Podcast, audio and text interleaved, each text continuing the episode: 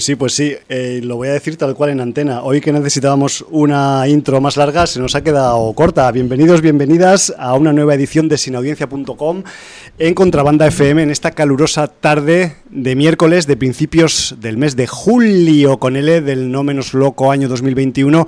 7 del 7 del 21, 7 de julio San Fermín. No sé si ha habido chupinazo esta mañana o ayer o cuándo, porque últimamente, como nunca hay nada de lo que pasaba antes de la pandemia, pues no sé deciros, pero lo que sí tengo por seguro que eh, estamos dando comienzo a una edición de Sin Audiencia eh, numerada, denominada, eh, catalogada como Sin Audiencia 957. El que te presenta todo acelerado y un poco acalorado el programa cada semana no es otro que Javi Aka Ahum, que estoy en el micro de control del estudio 1 de contrabanda, pero en el micro 3, en la posición 2, tengo a mi partner Jordi. Buenas tardes, Jordi.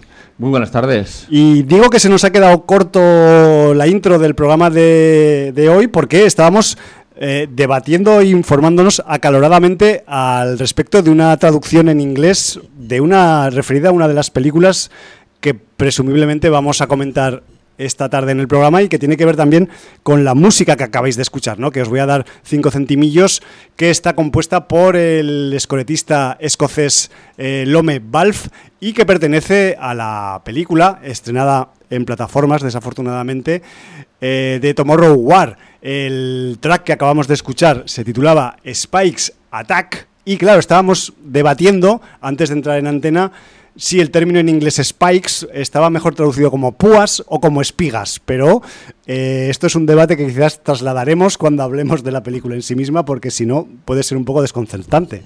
¿No es así? Sí, señor. Pues es que el Tomorrow War es uno de los eh, títulos que tenemos para, para este programa, pero tenemos también material de agenda, eh, algún estreno que hay que comentar, algún fallecimiento importante algunos comentarios sobre eventos que se nos van a venir y algunos que ya han pasado, que también podríamos hablar de los que han pasado, pero no sabemos eh, para cuántas cosas tendremos tiempo, así que mm, vete tú a saber. Vamos muy, muy apretados. Vamos jodidos. Y además eh, con libro de visitas que nos han contado cosas muy interesantes. Un obituario, obviamente, que es de recibo hacerlo. muy importante. Eh, nos ha dejado uno de los grandísimos directores de nuestra infancia y adolescencia, el señor Richard Donner y tendremos que hablar eh, de su obra.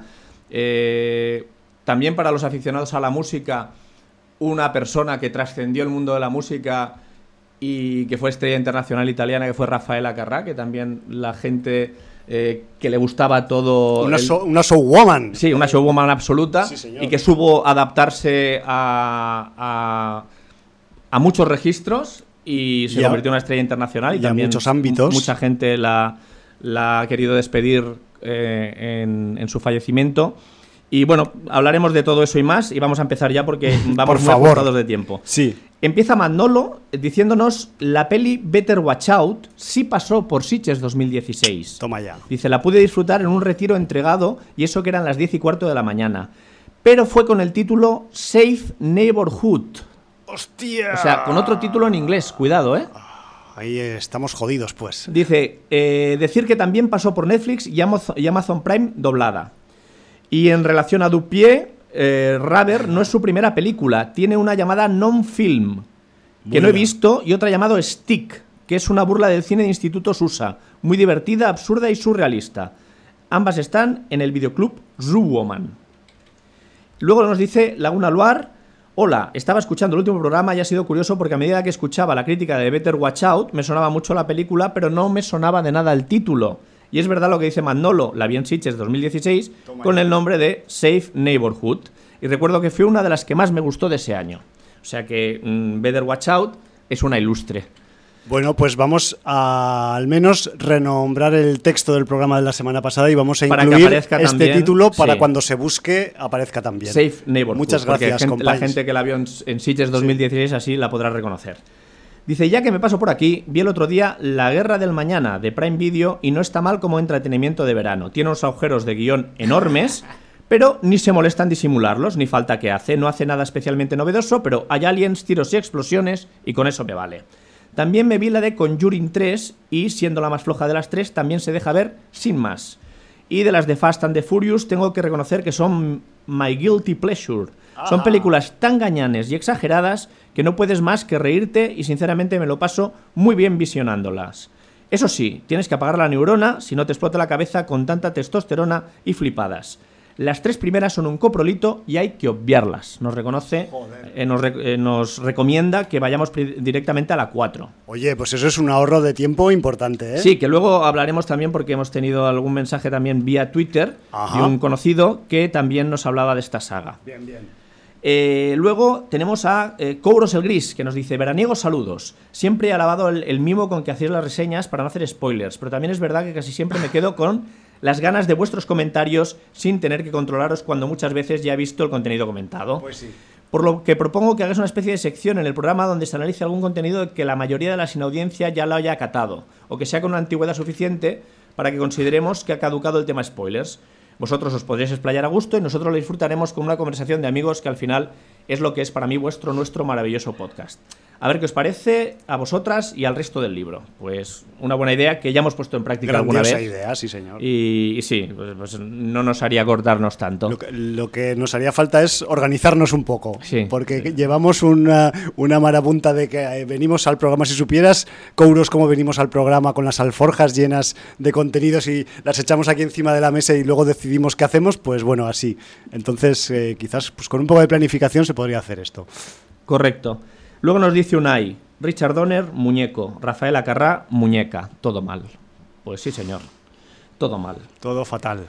Chemix, muy buenas a todos los inaudiencers. Primero decir que terminé Snow, eh, Snowpiercer. Ciertamente la segunda temporada sube el nivel y Sean Bean ayuda a que esto sea así. Lástima que Jennifer Connelly no aparezca tanto porque es una actriz con mucha fuerza interpretativa. No es una serie de 10, pero sí es lo suficientemente entretenida para pasar un buen rato.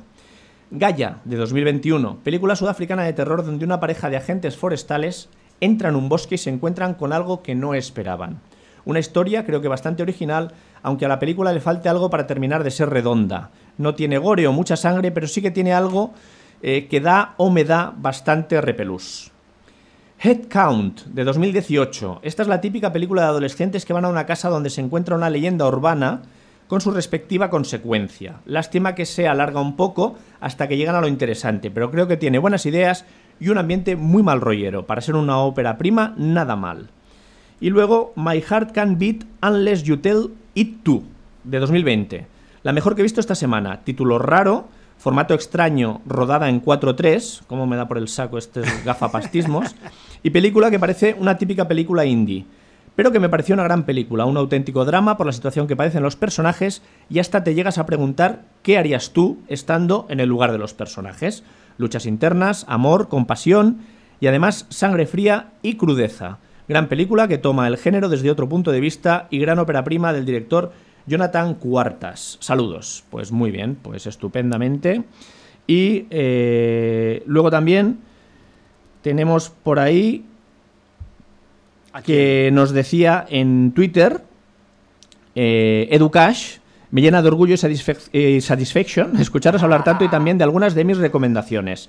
Por cierto, en la saga Fast and Furious os diría que de la Fast and Furious 5 incluida en adelante funcionan genial. O sea que Educash no nos dice de la 4, sino a partir de la 5. Bueno, podemos calentar motores, nunca mejor dicho, con la 4 y empezar con la 5. Y luego nos recomienda también Romanzo Criminale, que por lo que he visto es una película que ha acabado siendo una serie de dos temporadas. Entonces, primero está la película y luego la serie de dos temporala- eh, temporadas es sobre la mafia romana y nos dice que él está viendo ahora la serie y es una joya. Italia de los 70, mafia, drogas, señoritas y mucha violencia. Bestia. Entonces, bueno, también pues eh, hacemos caso a la recomendación de Edu Sí, señor. y, y bueno, pues... Más trabajo. Sí. Pues esto es un poco lo que nos ha deparado la interacción con la sin audiencia. Si quieres, antes de entrar con la agenda, que hay muchísima, y con los estrenos, y yo destacaría un poco pues la carrera de Richard Donner como director, Sí, señor. porque además, es un director que para mí tiene mm, dos títulos que son magistrales. un dentro- director todoterreno, podríamos todo terreno, decir. sí, porque además, eh, si tenemos en cuenta que en el año 76 dirige una película como La Profecía, Para mí, o sea, a mí una, me, de las los pelos de punta. Bueno, ya lo hemos, lo hemos dicho siempre, ¿no? O sea, dentro de, de las películas de posesiones, eh, pues eh, está El Exorcista, está La Profecía y La Semilla del Diablo, y prácticamente es la Santísima Trinidad, ¿no? Y es el contenido principal de nuestro pasado sin Programa audiencia 666. 666. Así que si queréis escuchar que hablamos sobre The Omen y de las otras, pues podéis refrescar ahí con el play. Sí, además, eh, uno, uno de mis eh, mayores traumas cinematográficos eh, de adolescencia fue a raíz de, de esta película, lo explico en el 666, pero bueno, ni más ni menos es que eh, tenía miedo a pasar delante de un espejo para no ver mi cabeza separada del tronco. Quien haya visto la película entenderá perfectamente esta fobia. Brutal. Eh, bueno, pues aparte de, de dirigir mm, una película tan bestial como La Profecía, pues eh, dirigió Superman, la de 1978, esa película con Marlon Brando, con Christopher Reeve, eh, ese Superman primigenio que, bueno, pues eh, todos los que somos de aquella época eh, serán siempre nuestro Superman. Por muchos Superman que vengan ahora, ese será nuestro Superman de cabecera. Y, y bueno, estuvo a punto de dirigir la, la segunda. De hecho, Es que ahí- estuvo ahí medio anduvo. rodándola y mm, decidieron sustituirlo por Richard Lester. Digamos que tuvo sus más y sus menos con los productores. Correcto. Y, y creo que no sé si había incluso ah, en paralelo, mientras rodaba algunas partes de la primera Superman, pues también eh, capturó algunas tomas para Superman 2 y de hecho yo me he estado enterando pues al hilo de su fallecimiento, del fallecimiento de Mr. Donner, que por ejemplo, todas las escenas de Superman 2 que vemos con Jane Hackman, que sepáis que las firmó Richard Donner porque eh, después de que lo despidieran, eh, hubo, sí que hubo mm, regrabación de escenas en algunos momentos con el nuevo director, pero como Mr. Hackman se plantó y dijo que mm, yo no vuelvo a repetir las escenas, pues tuvieron que acabar comiéndose las escenas de Donner y meterlas también en el montaje de Superman 2. Que lo sepáis, es un detalle un tanto escabroso de, la carrera impoluta de este hombre que dices, pero ¿por qué no se pusieron los putos productores de acuerdo con él? Si hubiera hecho otro... A ver, sin desmerecer ¿eh? la Superman 2, que a mí me gusta mucho, casi más que la primera. Pero, joder, viendo que el buen arte que tenía este hombre, pues mm, yo no acabo... de- Supongo que sería una cuestión más de egos o de economía o de cosas que van más allá del arte, porque si no, no se entiende esta, este, est- esta conflagración ¿no? de intereses ahí. Pero bueno, Luego, obviamente, hay que destacar los Sí. Goonies eh, por, por todo lo que Por fue para la generación. A mí me pilló ya un poco más adolescente y entonces yo de esa época, aunque los Goonies me gustan, no, porque hay gente mm, muy de los Goonies y gente que la ve muy sobrevalorada. Yo estoy en un término medio. eh, depende, ya- depende para qué, Jordi. es que depende también qué. de la época en, te- en que te pillara, yo lo entiendo, ¿eh? O sea, claro, eh, a mí, eh, en el mismo año que sacó los Goonies, sacó Lady Halcón, que a mí me interesó muchísimo más Por ejemplo. que los Goonies. Hombre, es más seriota. Claro, eh, además me parece... Aunque un- sea una historia de amor. Sí, es una historia de amor, pero además mm, enfocada de una manera preciosa, eh, con un Racter Hauer y con una Michelle Pfeiffer espléndidos. Y Matthew Broderick, ¿no? Sí, De jovenzuelo. Correcto, de, de una especie de fraile, ¿no? Que Sí, sí, estaba sí. asesorando al caballero. Y, y a mí me parece un, un cuento, una fábula preciosa.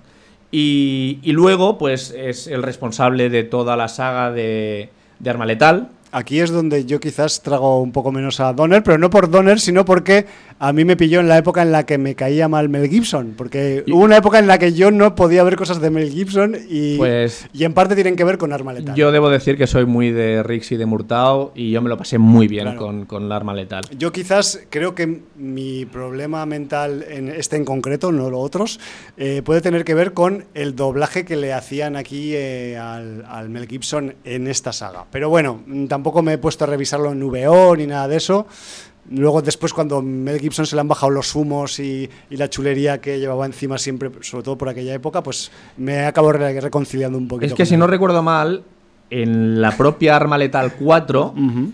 se le bajan todos los humos de golpe, porque eh, el personaje de Riggs ya está mayor, todos los excesos físicos que hacen todas las otras partes le empiezan a pasar factura, factura. eh, los malos le empiezan a dar toñinas por todos lados y, y- y hay un gran componente de autoparodia de, de- de- de bajar humos precisamente en referencia a lo que decías tú de las otras partes. ¿Quieres decir que igual no soy el único? no, que, que, que, son autoconscientes ellos de que el personaje pues tenía unas ínfulas. y, bueno, pero que era un personaje que estaba a punto de pegarse un tiro en la cabeza en su caravana y luego resolverte una situación en plan superhéroe. O sea, sí, sí, sí. Era, un poco era así el, super, el muy personaje. Muy loco con cariño.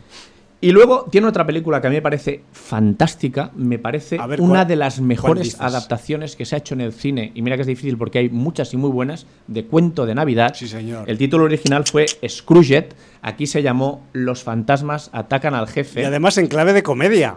De, cuento de, Navidad en clave de comedia terrorífica. Mm, para mí era la época de esplendor de Bill Murray. y, bueno, o sea, esa película no se podría haber hecho sin Bill Murray. Como, como El Día de la Marmota, como, o, sea, o como El Pelotón Chiflado. O, incluso Cazafantasmas. O Cazafantasmas. Eh, Bill Murray aportaba muchísimo eh, y aquí aportaba más. Sí. Y es, eh, bueno, pues porque aquí hace, de, aquí hace de chungo realmente. sí, sí, es el, jefe es un Scrooge. Es un, es un chungo. es, un, entonces, es un directivo de un canal de televisión, ¿no? Correcto. recordar.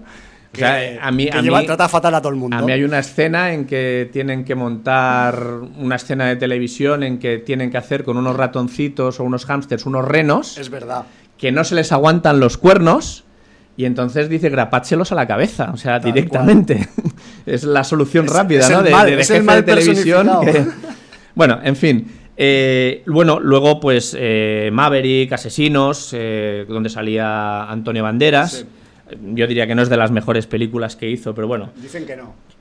una, una película no estaba nada mal, que aquí supongo que Hallenbeck me daría la razón, con Bruce Willis, que se llamó 16 calles. Sí y que además fue de sus últimas películas, de 2006, y que yo reivindico, porque me mm, encuentro que es una de las últimas películas, de las últimas buenas películas potables de del lo diré mañana del lo acabo de decir coño de, Bruce Willis. Ah vale de Bruce Willis. Sí sí sí es verdad. Y, más nombrando a Hallenbeck. Sí. Y Hallenbeck que no le ha dado tiempo a escribir en el libro me ha pedido por eh, WhatsApp que hable un poco de Richard Donner, porque es uno de sus directores amados y queridos, y dice, comentar que las dos únicas películas que me parecen más flojas de lo, de lo normal son Asesinos, la de Antonio Banderas doblándose a sí mismo por última vez, y Conspiración, con Mel Gibson haciendo más depilado de lo normal y Julia Roberts en modo cheque con muchos ceros. Por otro lado, recomendar una de sus menos, menos conocidas, eh, que fue Radio Flyer, La Fuerza de la Ilusión, de 1992 una en la que trata el espinoso tema del abuso infantil y que es una puta maravilla. Entonces, pues ha decidido destacar una de las menos conocidas de su filmografía y bueno, pues como siempre el sabio consejo de Hallenbeck pues habrá que seguirlo. Porque yo ahora mismo no recuerdo si, si vi La Fuerza de la Ilusión, no me suena.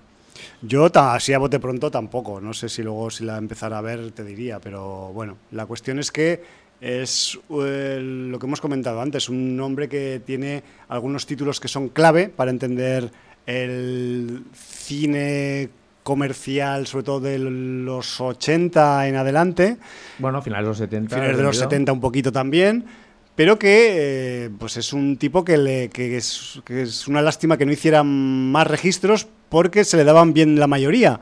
Y yo, alabando lo que ya hizo, tengo una pequeña espinita eh, con el Mr. Donner clavada y es que después de ver el magnífico resultado que tuvo con The Woman no se dedicará más a los registros terroríficos. Vale que Scrooge tiene un poco de terror porque es comedia de terror, hay unos espíritus, unos fantasmas.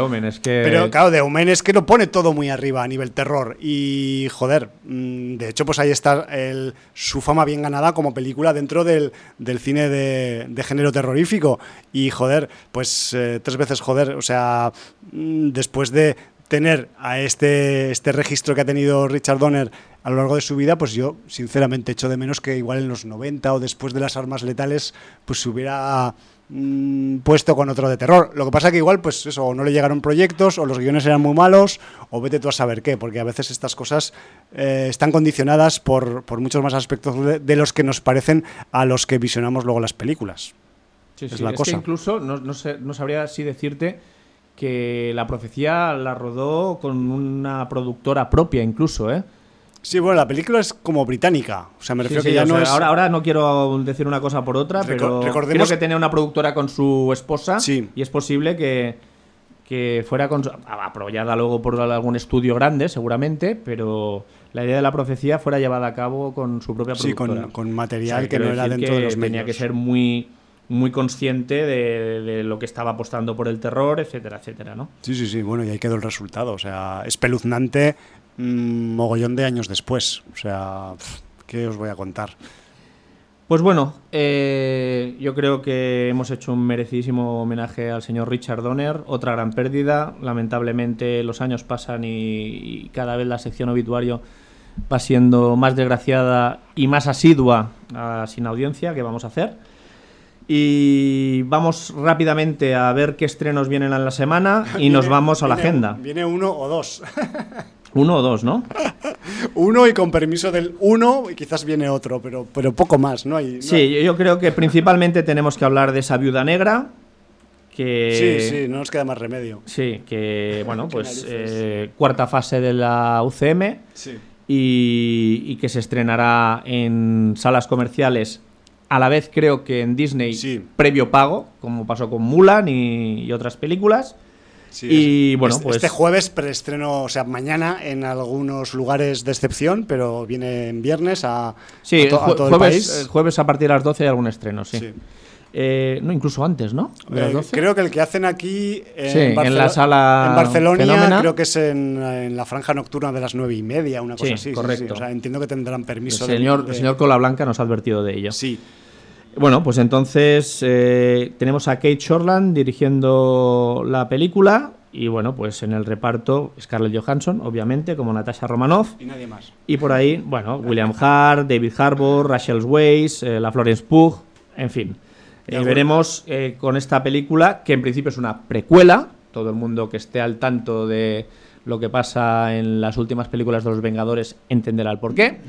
Y, y un desarrollo del personaje de Natasha Romanoff, que como llegó como secundario a través de otras películas del UCM, pues no había tenido el desarrollo previo de la historia del personaje, que supongo que aquí podremos ver. Además, un personaje interesante, al menos desde el punto de vista de los cómics, eh, porque es donde quizás yo al menos he tenido más contacto con, el personaje de Miss Romanoff, pero eh, con mucha con mucha genealogía detrás. O sea, me refiero que es un personaje que viene de la Guerra Fría, de la Unión Soviética, del espionaje más chungo del telón de acero. Me refiero que, que eso es en los cómics Marvel del siglo XX. La Guerra Fría estaba muy estandarizada dentro de, de lo que eran los argumentos y con la Viuda Negra hubo una cierta apertura a ese respecto y un poco con Coloso de la Patrulla X, ¿no? que también era de procedencia soviética. Pero me refiero que con ella y con personajes como ella, pues vino un poco, primero, deshielo con personajes y con tramas que tuvieran que ver con la URSS, no solo como enemigo, y segundo, un personaje femenino fuerte de los que mm, ya pues daba impresión en el, en el papel impreso que podría tener mucho futuro en celuloide. Y de hecho, pues igual han tardado un poquito en darse cuenta de ello. Supongo que no siempre se puede ir tan rápido como se quiere.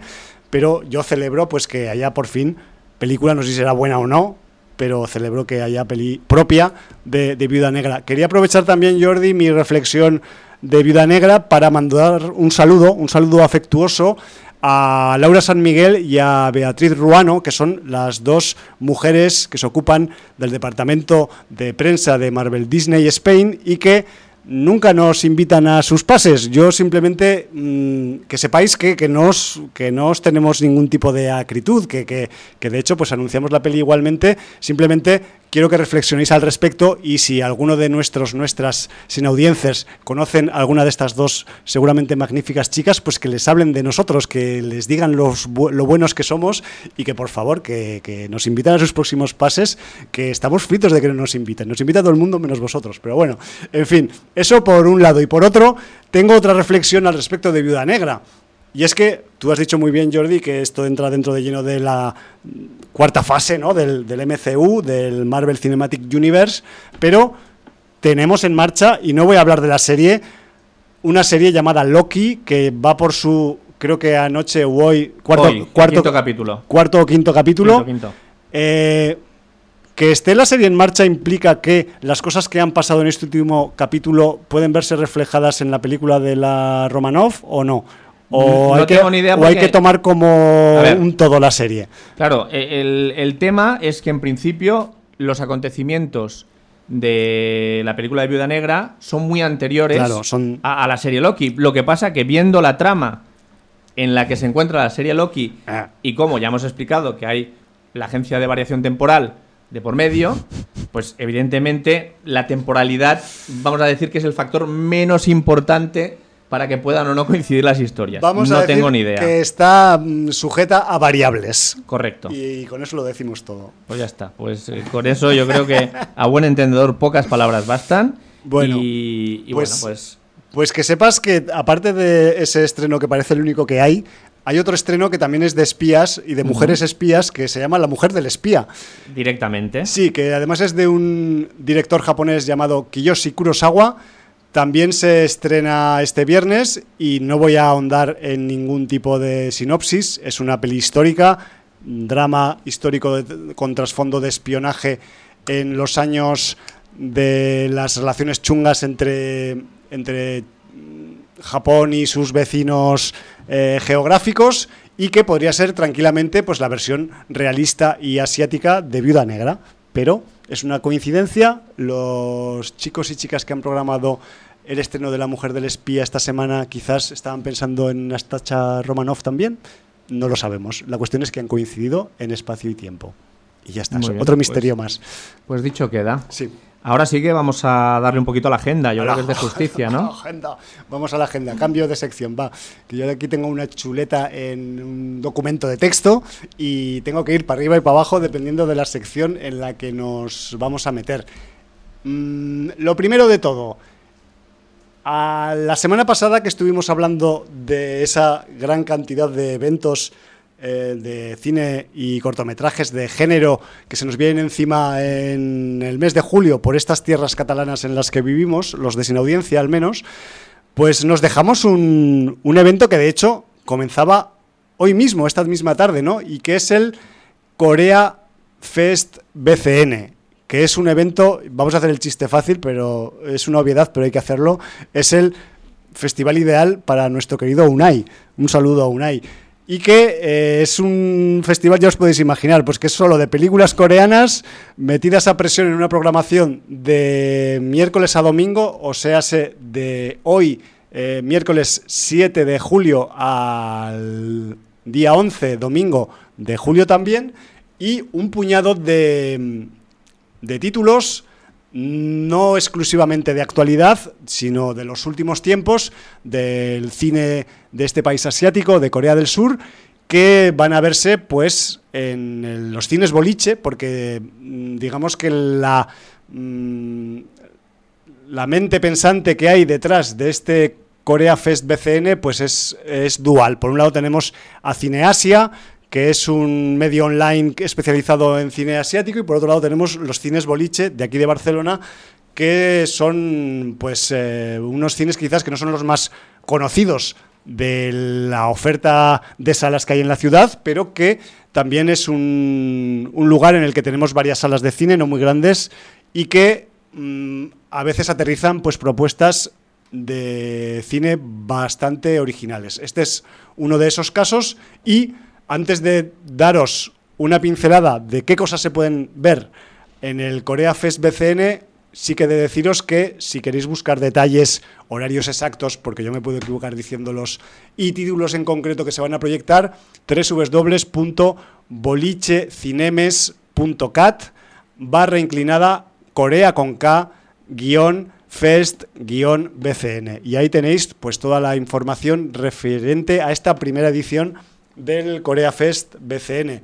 Se inaugura, se ha inaugurado prácticamente hace media hora, mientras estamos nosotros haciendo el programa en directo, y se ha estrenado con la versión en blanco y negro del éxito coreano más sonado de los últimos tiempos a nivel internacional, como es eh, Parasite. Pues que sepáis que Bong Joon-ho, cuando facturó su película originalmente, tuvo también una idea paralela de hacer una versión en blanco y negro de la historia y todavía creo que en el Estado español no se ha llegado a ver en salas comerciales y en el Corea Fest, pues esta misma tarde, ahora mismo de hecho la están proyectando, pues están pudiendo disfrutar de esta genial película, además en su versión pues en, eh, matices blancos y negros, que como en otras ocasiones ha ocurrido con otros títulos de éxito, pues dan un matiz sobre todo cromático y estilístico, pues eh, ciertamente diferente a lo que son las películas en color, ya lo conocéis.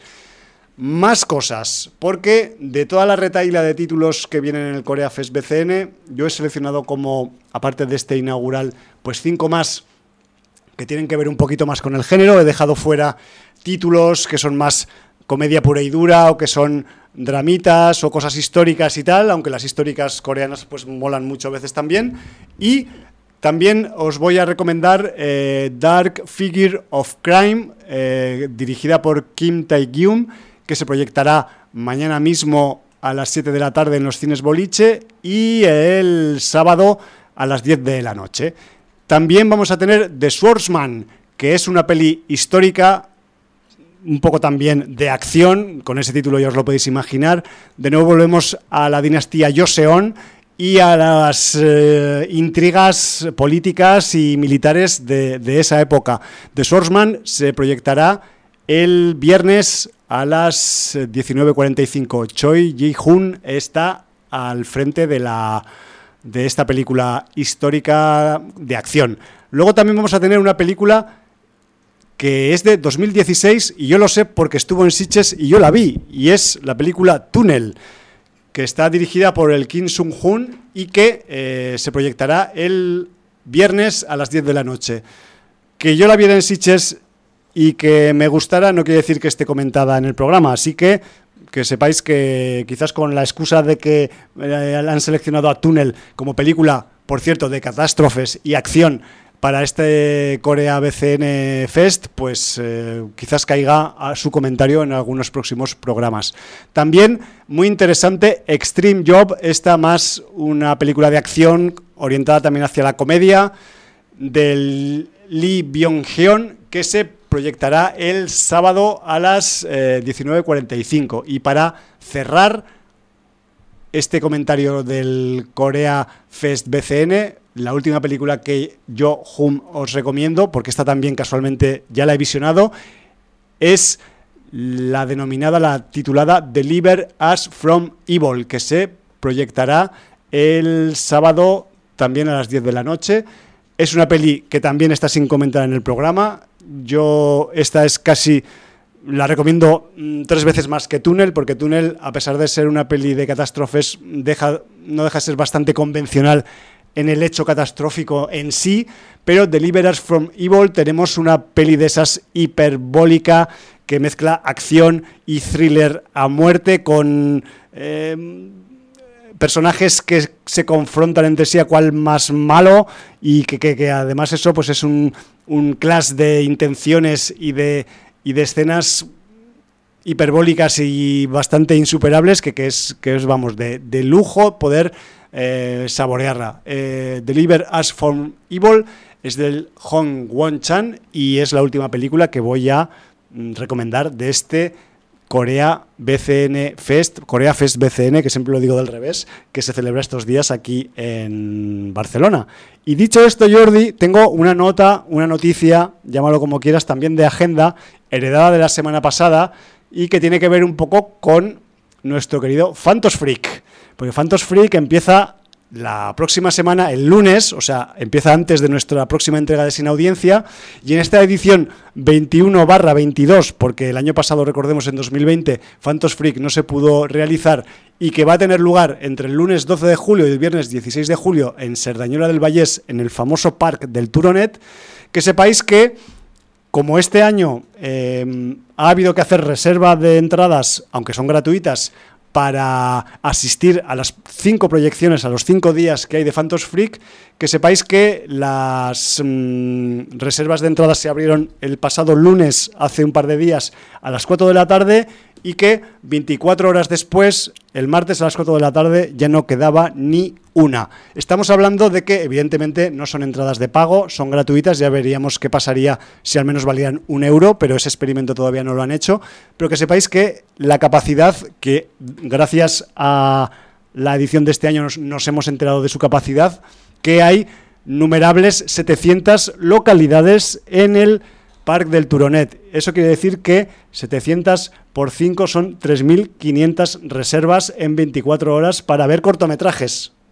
A la fresca, al aire libre. Poca Yo creo broma, que es ¿eh? una grandísima noticia. O sea, es un. Es, es- da un poco de pena porque seguramente va a haber gente que se va a quedar fuera porque ha llegado es tarde evidente, claro. a las reservas, pero es un super notición que semejante propuesta con sus condiciones tan particulares tenga tanto éxito y tenga ese respaldo de, por parte del público. A mí es que me, me, me entran escalofríos solo de comentarlo y, joder, pues yo como buen pringao para no para que no me pasara lo de otras veces, el lunes a las 4 y 1 estaba ahí ñin, ñin, ñin, seleccionando las reservas para los tres días que voy a poder ir, los tres días que no, hago radio en directo, porque además pues las proyecciones de Phantos Freak son aproximadamente de 10 de la noche a la medianoche, entonces claro, si tienes algún tipo de mm, pues cosa que hacer aquí en la capital, pues no llegas ni de coña, ¿no? Al, a ser dañola. Entonces yo pude eh, seleccionar mis entradas para el lunes, jueves y viernes, o sea, yo voy a poder estar esos días que, que, que voy a poder asistir por agenda, pero claro, me metí al día siguiente a, mirar a ver qué tal andaban, a ver si quedaban y tal, por decir algo aquí también en directo, ¿no? Y resulta que estaba todo ya reventado. Pero bueno, yo qué sé, cosas que pasan en estos tiempos que, que nos toca vivir del, del post-confinamiento y de la post-pandemia, que aún no podríamos hablar en esos términos porque todavía está, pero que también inciden en, y con esto ya acabó el comentario de Phantos Freak, en algunas normas de funcionamiento dentro del festival que también yo creo que es necesario decir. Primero que eh, el acceso al parque va a estar delimitado en cuatro áreas. Ya cuando la gente que ha ido a reservar zonas había zonas A, B, C y D para elegir asiento. Así que tendremos que entrar cada una por donde hemos elegido las entradas. Y lo segundo es que no se va a poder ni comer, ni beber, ni quitar la mascarilla, ni fumar durante la proyección porque se ha primado más allá que el espacio de seguridad entre las personas, la capacidad. Entonces puede haber 700 personas viendo los cortos en Phantos Freak porque no va a haber distancia de seguridad. O sea, aunque sea un espacio al aire libre, ya sabéis todo lo que pasa al aire libre últimamente. mm, Hay conciertos de reggaetón, la peña se pone loca, se empiezan a chupar. Espero que la gente no se chupe en el Phantos Freak para no transmitir ningún tipo de enfermedad de ningún tipo, ni una ni otra.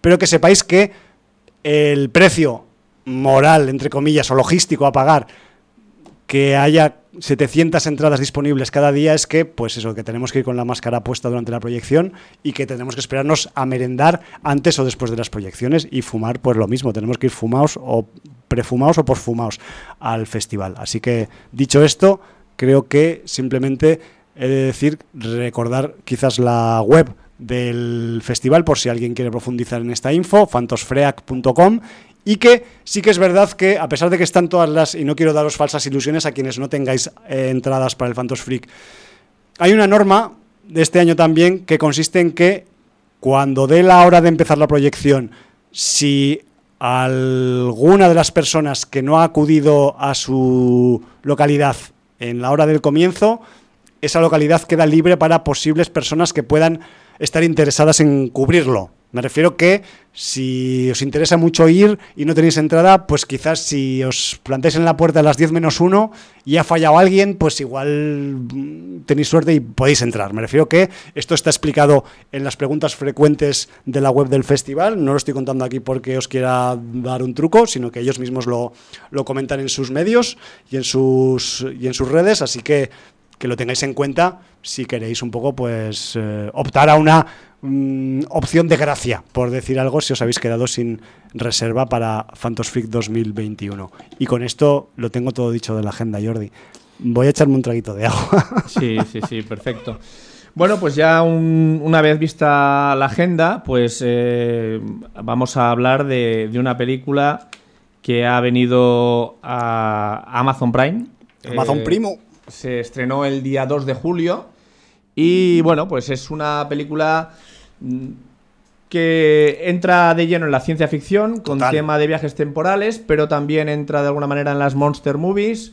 eh, En las mm, apocalípticas también, ¿no? película apocalíptica de alguna manera también. O, de- o del fin del mundo, llamarlo como queráis. Eh, con trozos de suspense, no sé si llega a terror, pero bueno, emulando a otra producción Algún ramalacillo tiene. eh, importante de ciencia ficción y terror del año 79 y La producción por, por mayor 79. abundamiento y, y bueno y de acción porque también tiene mucha acción Mucha ¿vale? acción, muchos, muchos cargadores vacíos, muchos casquillos de bala, muchos, muchos eh, residuos de granadas de todo tipo. o sea, mucho rollo Starship Troopers digamos Sí, sí, sí, mucha, mucha mandanga de dinamita. Eh, estamos hablando de la película La Guerra del Mañana, que se llama en inglés The Tomorrow War, no tiene mayor secreto, producción de 2021, dirigida por Chris McKay, con guion de Zach Dean, que tiene más agujeros que un queso de Gruyère, como ya habían han dicho en el libro de visitas, y, pro- y protagonizada, entre otros, por Chris Pratt,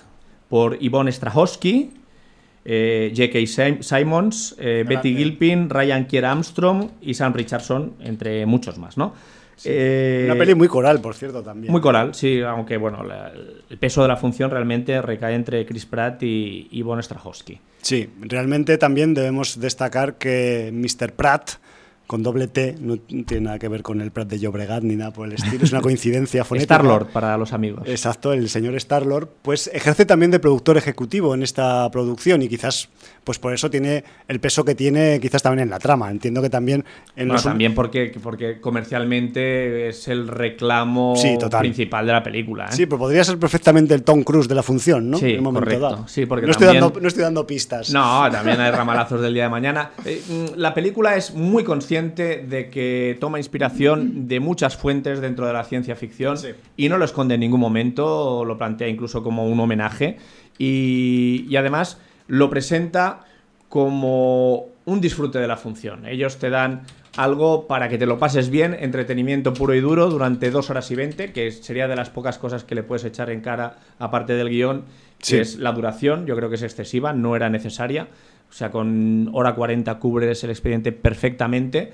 y, y bueno, como hemos dicho, o sea, de influencias, eh, tiene influencias de Alien, de Starship Troopers, del Día de Mañana, de incluso películas mm, no tan de ciencia ficción o que no sabes bien si son de ciencia ficción como La Gran Muralla, pero que sí, que tienen también ese elemento eh, monstruoso para... para mm, Monstruoso bélico, podríamos monstruoso decir. bélico, sí, sí, porque... O, para- o también en el- eh, metiéndonos en ese ámbito, pues también Alien con ese. Sí, Alien, sí. en sí, el sí. lado más- Todo más- lo que más de sea, acción bélica, ¿no? eh, gastar cargadores para intentar eh, extirpar la amenaza Alien, o en principio Alien, pues eh, son componentes que aquí se llevan a cabo, ¿no? Eh, ¿Qué podemos decir? Bueno, voy a contar muy poquito, pero lo, que, lo poquito que voy a contar sí. de la sinopsis es lo que pasa en los cinco primeros minutos, o sea que no es ninguna sorpresa. Pero sin el prólogo, ¿o qué? ¿O el prólogo lo cuentas? Sí, lo cuento, ¿no? Porque es que... O es muy- una sorpresa que no hay que contar. Uy, yo flipé con el plus, dije, ¿qué es esto? Eh, Bueno, iba a decir, es una canción que eh, hacían las Spice Girls, pero eh, no, Bueno, no quiero entrar en bromas así. Sencillamente, digamos que eh, gente del futuro en la Tierra Sí, padece una situación en el año 2052 de la cual intentan prevenir a la gente que vive en el momento actual, que por cierto es el año 2022, un año al que aún no hemos llegado. sí, el año que viene. Eh, y entonces, además, película muy curiosa que siendo estadounidense, como el año 2022 será el Mundial de Fútbol de Qatar, eh, no hay una escena inicial, que es el, el prólogo, que pasa en la final del Mundial de Fútbol, no pasa en un partido de fútbol americano o de básquet de la NBA o de béisbol, que hubiera sido lo habitual y lo normal. No, o sea, el soccer ya está cogiendo suficiente dimensión en Estados Unidos, lo cual sería impensable en una producción de hace 15, 20 o 30 años, Pues sí. como para ser eh, el eje principal narrativo de la explicación de la situación, eh, Al principio de la peli. de por qué se produce esta conexión entre la gente de 2052 con la gente que vive en 2022 Sí, digamos que han logrado crear una brecha en el tiempo para comunicarse con la gente en el año actual y decirles que se encuentran en una situación en 2052 en la cual necesitan la ayuda de la población actual de la Tierra Sí. para intentar revertir esta situación, porque si no, eh, mm, además se lo dicen directamente, vuestros hijos y vuestros nietos no van a tener ninguna esperanza. Sí, de O sea, hecho- apelan directamente a- a- al espíritu A la- familiar y a la ausencia de futuro. Claro, a la ausencia de futuro pues, Pero de para, fu- pero para- la- para tu descendencia. Pero la ausencia como tal, o sea, estamos hablando de que la- los humanos del 2052 están viviendo un momento de crisis de existencia humana, de crisis de existencia de la especie. bueno, Estamos vamos hablando. a hacer un pequeño spoiler. Quedan 500.000, punto. Eso. En todo el mundo, ¿eh? Y había 8.000 Sí, millones. Sí, exacto. exacto. 8.000 Más de millones en el 7.000 momento millones, actual. casi 8.000, sí. Bueno, pues eh, esa, es, esa es la premisa básica. Entonces, imaginaros. Eh, Qué estrés. Sí. Por favor. Hay, hay una invasión, eso tampoco es algo que debamos esconder, porque hay una invasión. Sí, bueno, una. Sí, va- Sí, hay, hay un enemigo Hay- contra el que hay, que luchar. Ya se, también se hemos in- di- se introduce un factor externo a nuestras vidas habituales que en- nos fuerza hacia el barranco, hacia el precipicio de la extinción. Hemos dicho que es una monster movie, con lo Sí. cual os podéis imaginar que no son precisamente antropomorfos. Pues no, son mucho, muchas cosas morfos, pero antropo no. Creo que está detrás de los efectos la beta eh, digital. Sí, Eh, porque hay coproducción con. eh, en alguna parte hay Australias por ahí. No sé Sí. si solo a nivel de grabación en lugares exóticos eh, australianos que hacen pasarse por otras partes del mundo. Posiblemente. Pero también hay mm, participación eh, australiana en los efectos especiales. Ahora estaba pensando en las referencias a película de momento casi Waterworld también. También. O sea, que- para que veáis el chorrón Qué- de referencias. qué guapa porque, que porque es. nos estamos dejando Sí. muchas referencias que vosotros seguramente encontraréis. A ver, Pero- es- la película, o sea, puede ser muchas cosas, pero es un carrusel de entretenimiento. Yo quiero pensar que diversión. Yo me he divertido Sí, me bastante bien viéndola. Y también un carrusel de referencias, porque nada está inventado en esta vida. Y además, si hay un argumento que evidentemente, pues sí, es lo más criticable por los, sus, por los agujeros negros de- o de gusano que tiene referentes a la cuestión, no del tiempo, sino del, del papel donde se escribió el guion eh, concretamente. Sí, pero aquí la cuestión del tiempo, dentro de lo que cabe, no, no está más o menos bien buscada y bien hilada. o bien ¿no? hilvanada al menos. Tampoco, si nos metemos en No le dan detalles, no muchas sé. vueltas a las paradojas temporales y todo este tema, ¿eh? De hecho, se intentan cuidar un poco de eso eh, dentro de la película, me refiero. Los personajes eh, tienen presente que se pueden hacer algunas cosas con los viajes en el tiempo y otras que no se pueden hacer. Ellos intentan hacer solo las que se pueden hacer. O sea que en ese aspecto el factor ciencia ficción de viaje temporal mm, aparentemente es serio. Sí. Otra cosa es que las flojedades que tenga la película pues vienen de otros factores del guion que quizás pues son más de, de la cuestión un poco del, del de los nudos argumentales, ¿no? Más bien, sin dar un, eh, explicaciones por posibles spoilers. ¿no? Sería por ahí un poco por donde Sí, van yo creo que esas, lo que hemos esas críticas. explicado del argumento es, es suficiente. Entonces, bueno, pues a, a partir de aquí, ¿qué tenemos? Bueno, pues eh, tenemos una función que, bueno, la han alargado un poquito más, sobre todo yo creo que se resiente un poquito en el tercio final de, este, de, este, de esta extensión, Eh, pero a mí me gusta mucho una baza eh, que juega la película, que a lo mejor hay gente que no le gusta, pero todo, todos los principales o este reparto tan coral que sale, todos tienen su aprovechamiento momento de gloria. O sea, ningún de- ninguno de los personajes que te destacan en, alguno, en algún momento de la película te lo destacan de manera baladí, te lo destacan por algo. Por algo. Porque Hay va a tener razón. una trascendencia suficiente en el metraje para que se le haya destacado eh, momentos antes, ¿no? Sí, sí, sí. Entonces, bueno, en este sentido, pues tiene un muy buen aprovechamiento del cast para, para luego darle su funcionalidad a cada actriz y actor que destacan en, en algún momento u otro. Eh, la película es una película sobre. es un blockbuster, es muy De- disfrutable. Debería haber ido a cines, pero no fue pues por los motivos que, que ya todos conocemos Eh, sobradamente. Aunque creo- bueno, ha habido gente que ha preferido arriesgar y estrenar en cine, pues eh, no ha sido el caso de La Guerra del Mañana, que, que bueno, pues eh, ha preferido estrenarse en plataforma. Pero Eh, bueno, que, que sepáis solo, no te quiero interrumpir, perdóname no, Jordi, que, que detrás de, de The Tomorrow War están eh, Paramount y Skydance, que me refiero que son eh, productoras que están acostumbradas a estrenar en cine y claro, una vez vista la película dices, hostia, es que con lo que tú decías del Waterworld, o sea, si eso lo ves en una pantalla grande, pues eh, tú te harías pequeñico, pequeñico de lo que Hombre, estarías es que- disfrutando es ahí que de la jugada técnica, ¿no? Tiene allí una mezcla, en una misma secuencia, una mezcla, para que me entendáis, ¿eh? De Waterworld con Guerra Mundial Z y con Independence Day.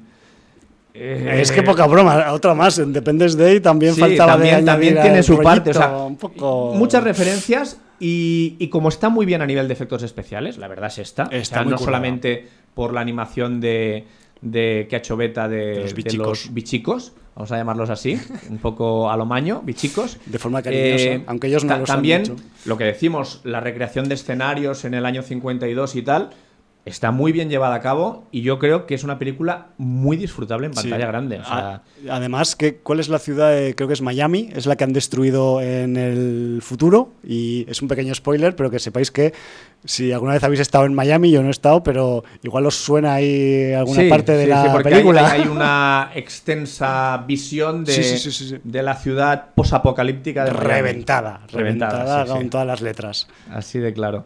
Entonces, bueno, pues eh, en ese sentido, la película cumple muy bien. Yo creo que en pantalla grande es ser un espectáculo, todavía más. Y la película no tiene más pretensiones que esa. O sea, es muy consciente de todo lo que copia barra homenajea. Es muy consciente de que es un entretenimiento puro y duro. Eh, tiene una trama sentimental, no al uso, de historia de amor, sino paterno-filial, como Sí. están acostumbrándonos últimamente. Recordemos Army of the Dead, Por ejemplo. eh, que también la tenía. Eh, pero no queda demasiado edulcorada. Lo, no, hemos, lo hemos no. comentado antes fuera de micro no, también. no queda demasiado edulcorada y además está mejor actuada que en Army of the Dead. Eh, sí, Sí, totalmente. Porque el, ni- el nivel, digamos que, que Chris Pratt está un poquito por encima de, de Batista a nivel Sí. actoral, ¿eh? Quizás también, pues la. No, no vamos a decir quién es la otra persona. No, no, no. Ah, vale. No, lo que iba a decir es que eh, quizás la, mm, la- la emotividad de esta parte de la historia, pues también tiene una mayor justificación, no lo sé, o quizás es simplemente la interpretación, pero sí que funciona mejor que en Army of the Dead, la verdad. Y yo, sin ser padre, pues me he acordado de los padres que tienen hijas viendo alguna escena que, que ocurría en esta película. Sí. Tiene un alivio cómico, pero tampoco es cargante. No, no, y de hecho pasa un poco como... Pa- Pasa como un poco po- como desapercibido. Es, Sí, y está bien así, o sea, Sí, sin, sin. Es, es un tipo que, que sencillamente es alivio cómico porque cuando se pone nervioso no puede dejar de hablar. Sí, Eh, y entonces, bueno, pues esa eh, locuacidad incontrolable, podríamos incorporarlo la audiencia. total, sí, sería, Pues- un- sería de nuestro target Pues bueno, pues microfonístico. sirve un poco de alivio cómico, pero lo que ha dicho Javi sin cargar. O sea, es un alivio cómico que está bien para destensar momentos, porque también hay momentos de tensión. Total. Y, y bueno, pues la película, oye, se deja ver, es muy disfrutable. Yo me lo he pasado muy bien. O sea, de estas que me den unas cuantas más. Lo digo siempre, yo cuando una película cumple su función y me entretiene, oye, pues ¿qué más le pido? Si, si el cine no siempre son obras maestras, si es que también el cine mayoritariamente es entretenimiento. Y si de vez en Es cuando ves una obra lo maestra, pues, primero de todo. miel sobre hojuelas, pero, pero oye, que, que la función del cine es entretener y yo me lo he pasado muy bien. No sé qué, qué más quieres añadir. A ver, yo al respecto un poco del, reparto también, y sin ahondar en quién hace de qué ni cosas de esas, aparte del eh, supernombre que brilla y que tú has nombrado también quizás al resto un poquito también, yo quería eh, recordar que Ivonne Strahovski eh, la vimos en la última, la del pelotón chiflado, la última película de, de Predator, pues ella es la chica rubia que andaba por esa función también, que, que me refiero que no es la primera vez que Ivonne se las tenía que ver con, Con aliens. con tipejos de otra parte de la- del espacio exterior y, y, joder, pues que aquí, pues mm, quizás en una posición un poco más dramática y estresante que la que tiene, sin desmerecer en la de Predator, pero bueno, que, que apunta que apuntala bien la, la parte de Chris Pratt en el momento en el que ellos pues coinciden en pantalla. J.K. Simons ya sabemos que es un tipo que donde va siempre luce bien, además aquí lo tenemos con una estética, con un look quizás un tanto inédito para él, lo cual también pues le, le- le resalta, ¿no? De- estéticamente. ese es un tipo hipersolvente. Sí. Aquí no es la actuación de Whiplash, evidentemente. No. Pero. Es un personaje secundario. Es un personaje secundario que al principio parece que va a tener poca trascendencia, luego tiene más trascendencia. Pero además eh, es un tipo que ya solo saliendo en pantalla te la llena. Eso Sí, es así. tal Entonces. Sí, porque pues, tiene una expresividad, tiene Sí. una, una, una razón de ser. Tiene un- una presencia física, porque el tipo, a pesar de tener sesenta y pico años, se machaca en el gimnasio el cabrón. O sea, de, realmente. de hecho, hay comentarios por ahí de, en la red del Chris Pratt que cuando tuvieron que compartir escenas de estas de, de pegar barrigazos, pues que casi le sacaba los colores al Chris Pratt. No, no, no me extraña. O sea, Porque a pesar de que Chris Pratt se suele cuidar en el gimnasio. Es de tendencia a comer y comer bien. Ah, entonces, es un le poco cuesta Martin. mantenerse en línea. O sea, para hacer Star-Lord y en esta película se tiene que quitar camiseta ya, y tal. ya. Eh, Chris Pratt es eh, el, el cachitas que tira Fofisano, para que nos entendamos. Toma ya. Y J.K. Simmons es lo contrario, es el sesentón que se machaca gimnasio y Si no, que realmente está que- muy bien para la edad que tiene. O que lleva haciendo ejercicio desde Siempre que era joven y y, es- correcto, y sí, el sí. que tiene retiene, o sea, es que Sí, está ahí el rollo, ¿no? Luego también, y esto es otra pequeña crítica que antes se me había olvidado, que y quería decir un poco que tenemos también en el reparto a Betty Gilpin, que Betty Gilpin, eh, os recuerdo que es la protagonista de The Hunt, de La Caza, de esa película de, que vimos el año pasado, que, en la que también la acción es muy importante y, donde también pegar barrigazos y estar ágil pues te puede hacer salvar la vida. Es una lástima y entiendo que no siempre te va a tocar como actor o actriz, pero que en esta función que hay tanta acción, pues a Betty, a Betty Gilpin no le hayan dado ni una metralleta, ni una eh, pistola láser, ni ninguna lanzagranadas, ni nada, porque ya demostró en The Hunt que es capaz de mucho a nivel físico. Lo que pasa que aquí pues está Aquí un su poco papel es otro y además está comedida. Queda, queda al margen de, de lo que es la acción. de lo que es la acción. Sí. Sí, pero bueno, yo la recuerdo y para que lo te- la tengamos en, en mente, ¿no? Luego el, el chico que le- funciona como alivio cómico suave es el actor afro Sam Richardson. Y también yo quería destacar, si tú has destacado el alivio cómico, yo quiero destacar el alivio chungo, porque Sí, hay otro, sí. hay otro eh, actor afro en el reparto, que es el señor Edwin Hoach, que también es como el contrapunto, ¿no? El, el- el tío que no bromea nunca, que Lo vamos a llamar el reclutado tres veces. El voluntario tres veces. el voluntario tres veces está bien dicho. Sí. Y me ha parecido también muy acertado su contrapunto. Me refiero que cuando aparece Chris Pratt por ahí con sus neuras y sus historias eh, que tiene con el, tema del paso del tiempo y del salto de un año a otro, pues llega el Edwin Hoach y le pone los pies en el suelo y le dice cuatro verdades y el otro se tiene que agachar la cabeza y las orejas.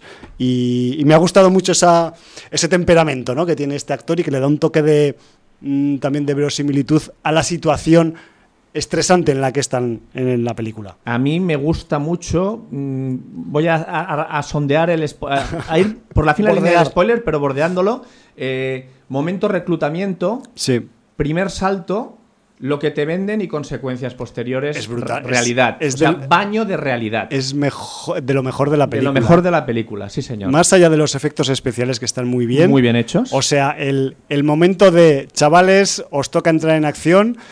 Joder, o sea, vaya, vaya, o sea, no voy a, poner ningún adjetivo porque es susceptible de ser un Pero- pero- pero es que spoiler además flagrante. Es algo muy real en el funcionamiento de los ejércitos. O sea, No, que y- en que esa situación, imagina- Luego falla cualquier cosa técnicamente y tal, y, y- y ya antes de entrar en combate. Estás jodido. eh, Estás diezmado hasta, hasta más no poder. Y más cuando estás eh, tratando con una tecnología tan delicada como la que te permite saltar en el tiempo. O sea, que es que es poca broma. Bueno, pero es que incluso antes del salto, eh, recuerda que hay un periodo formativo de Sí, los sí, voluntarios sí, de una semana. Ya, ya. O sea que. A, a freír es todo, es todo. Bueno, pues en creo ese que- aspecto muy bien, en el aspecto de, de apretar la situación y de estresar tanto a los actores y como al espectador. Me refiero que ese nivel, bien por el guion a pesar de sus, de sus fallitos. Yo de- me gustaría resaltar, resaltar, quería decir, no resaltar, eh, la parte criaturil. También hay que decir algo, mm, sin dar muchas pistas, pero hay que decir que es una Sobre todo por parte el nombre, importante ¿no? de la función, que el nombre es importante. dan, dan mucho nivel, mm, son las, los causantes de que haya este estrés en la historia y en el destino de la humanidad, por decirlo claro y plano. Y joder, pues son criaturas que tienen aparentemente pues un origen fuera de la Tierra, son vamos a decir que unos depredadores que se pasan por el forro a los depredadores del planeta Tierra y entonces... en, este sentido... tienen, entonces tienen, un problema los humanos. Y, muy, y te emparentan mucho con la saga Alien. Total. Y, y, no solo eso, también luego más adelante no solo te emparentan con la saga Alien, sino que hay una escena que es heredera absoluta de, la saga. Sí, que esto, que yo creo que han ido y la han comprado directamente. dicho, pues esto nos van a pedir derechos, pagamos los derechos antes de sacar la peli y ya la hacemos con tranquilidad.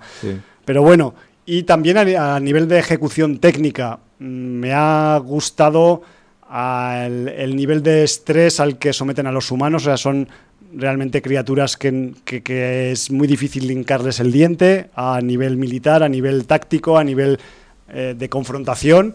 Eso también le da una dimensión realista al problema que tiene la humanidad, lo cual pues eh, respalda la historia que te están contando, ¿no? Y joder, al respecto sobre todo de la fisiología, pues hay que decir que las, las llaman coloquialmente en la película, en versión original, spikes, que de ahí nos viene el debate que estábamos teniendo antes de entrar en antena al principio del programa sobre la traducción de Spikes en según qué subtítulos había para la película. Sí, eh, traducción más al castellano de España o al español, en general. que se habla en general, pues más en Latinoamérica, ¿no? Claro. Y por un lado, pues tenemos la acepción púas y por otro lado la acepción espigas. Espigas. ¿Púas blancas o espigas blancas? Sí, también con el sí, porque, color. Porque los, estas criaturas, estos organismos, pues tienen una tonalidad más bien predominantemente blancuzca, un blanco roto, blanco grisácea, blanco sucio, aparte de las em, aberturas dentro de su fisiología que puedan ser cavidades pues como boca, apéndices con entrante o otro tipo de em, cosas varias. Cosas varias, eh, sí, fisiologías que, que, además muchas veces dices, hostia, me gustaría mm, que pararéis la imagen un momento para, para apreciar. no, y para estudiarla, ¿no? Pues es, hay, momentos que se aprecia bien. Tiene ¿eh? seis patas, este- tiene unos tentáculos este aparte. tienen, aparte de su. Yo no iba a dar tanta descripción, pero ya aprovechando que la has dado, ¿pueden recordar, o al menos me parece a mí, un poco a las criaturas de A Quiet Place? Pues hombre, está de actualidad un lugar tranquilo 2. la segunda, donde todavía se ven más, pero en la primera sí que se llegaron a ver. ¿Tú has llegado a ver la segunda ya? No, todavía no. Yo tampoco. Entonces, pero me recuerdo de la primera y, recuerdo que, bueno, pueden tener algún... Un cierto acercamiento. Un cierto acercamiento, sí. La cuestión es que eh, son, son seres estas, estas púas blancas, lo vamos a decir de púas blancas, yo qué sé, pues aparte de ser súper veloces tienen pues em, poderosas mandíbulas, poderosas mandíbulas, tienen tentáculos que lanzan proyectiles, tienen también una especie de exoesqueleto que les hace prácticamente pues bastante invulnerables, excepto en algunos pequeños puntos débiles que tienen, como cualquier ser biológico del universo, hasta los más chungos tienen un punto débil. Y y además, pues son, mm, pues eso, muy voraces, muy, muy, van muy a saco, son un poco eh, como un criterio invencible que no puedes parar y la única forma de pararlo pues es viendo la película, porque no os vamos a decir de qué forma la paran en la, o intentan pararlas en la película. De, de hecho, hay un momento de la película en que se dice es que no quieren ni dinero, ni poder, ni recursos, ni ni, hábitat, ni, hábitat ni, ni, vivir en, el planeta. Solo quieren comer.